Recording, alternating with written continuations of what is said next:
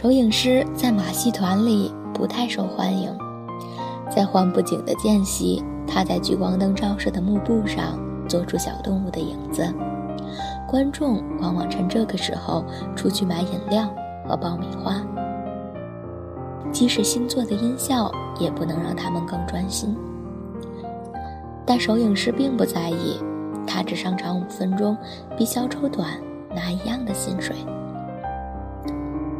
回到家就是手影师自己的世界，在这里他才用得上真正的本事。威尼斯式吊灯、落地灯，甚至还有一台古老的镁光灯。手影师的家为他的影子准备了这些：那些身形忽大忽小的兔子，排斥速度舒缓的白鸽和猫头鹰，发出呜呜声的小狗和猫咪。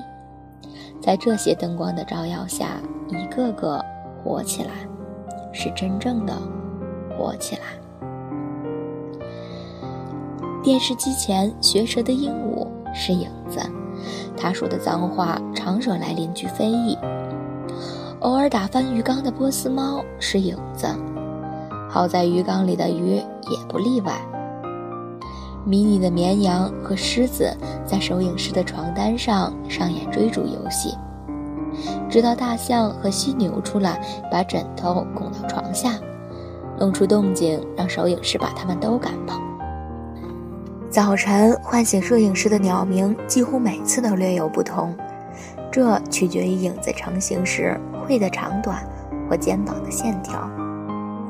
影子苏木不需要指令就拿来报纸，在阳光底下走一圈，他会更显精神。摄影师和自己创造出来的影子动物们生活的挺快活，直到某天，他终于翻烂了那本《动物图鉴》，并再也没法用那双巧手做出什么精微的变化。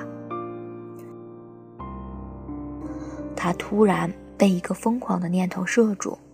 在自己清醒之前，他冲向了楼下街角的女装店。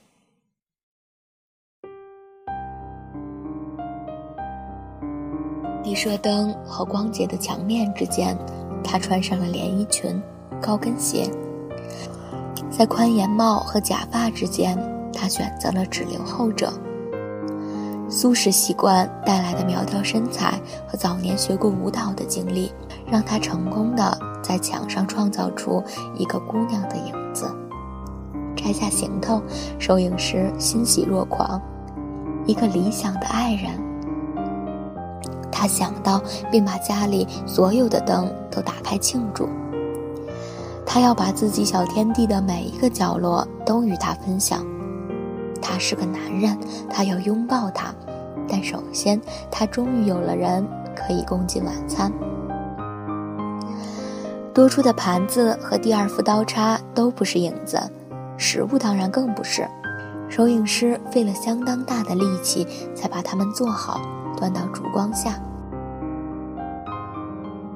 而就在一切就绪，他呼唤女主人时，却发现她不见了踪影，哪里都没有她。收影师找遍每一个光源四周，甚至没有放过手机屏。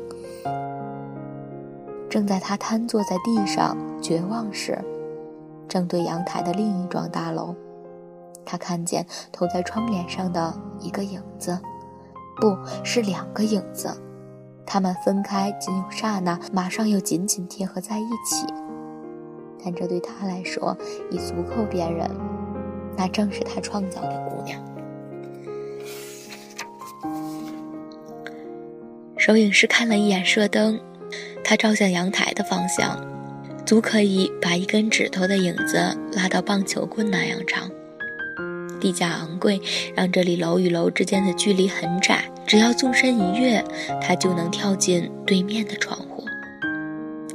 他做晚餐的片刻，他就跑了。从午夜到清晨，渐亮的天色把窗帘上的影子逐渐变长，变淡。而痛苦的手影师始终没有睡着，那座公寓里的景象挥之不去。那男人知道他是影子吗？也许他是个盲人，他一定很年轻，好像几年前的首映师一样。胡思乱想中，他回到马戏团上班，错过了好几个配乐的鼓点。接下去的几天，事情没有好转，每夜收影师都能透过自家的窗户看见那两个影子亲吻、缠绵。白天，团长把心不在焉的他提到了小丑之前上场，而到了夜里，他终于忍无可忍。首影师长相大方，混进对面的大楼并不困难。进入配电室则费了点周折。在动手之前，他有过片刻犹豫，但想起自己从满腔欢喜到妒火中烧间只有几分钟而已，他失去了最后的自制，拉下了电闸。在走回自己公寓的路上，他略有些空虚，但他说服自己，他其实很满意。漆黑一片的大楼，很快有人检查电力。恢复了宫殿，窗帘也再现了光明。但奇怪的是，首影是没有看到一个突施爱侣、惊慌失措的男人。那个正对着他的房间静谧非常，空无一人。但谁在意这些呢？他惩罚了不忠，不是吗？第二天，睡眠不足的摄影师在街上走，一个孩子指着他惊呼：“妈妈，你看那个人没有影子。”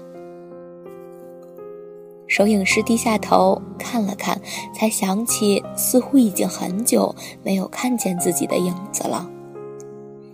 他已经从不知什么时候起不知了去向，也许就在女孩的影子跨过栏杆的。同一个晚上吧，难怪那个窗帘后神秘男人的身影看上去如此熟悉。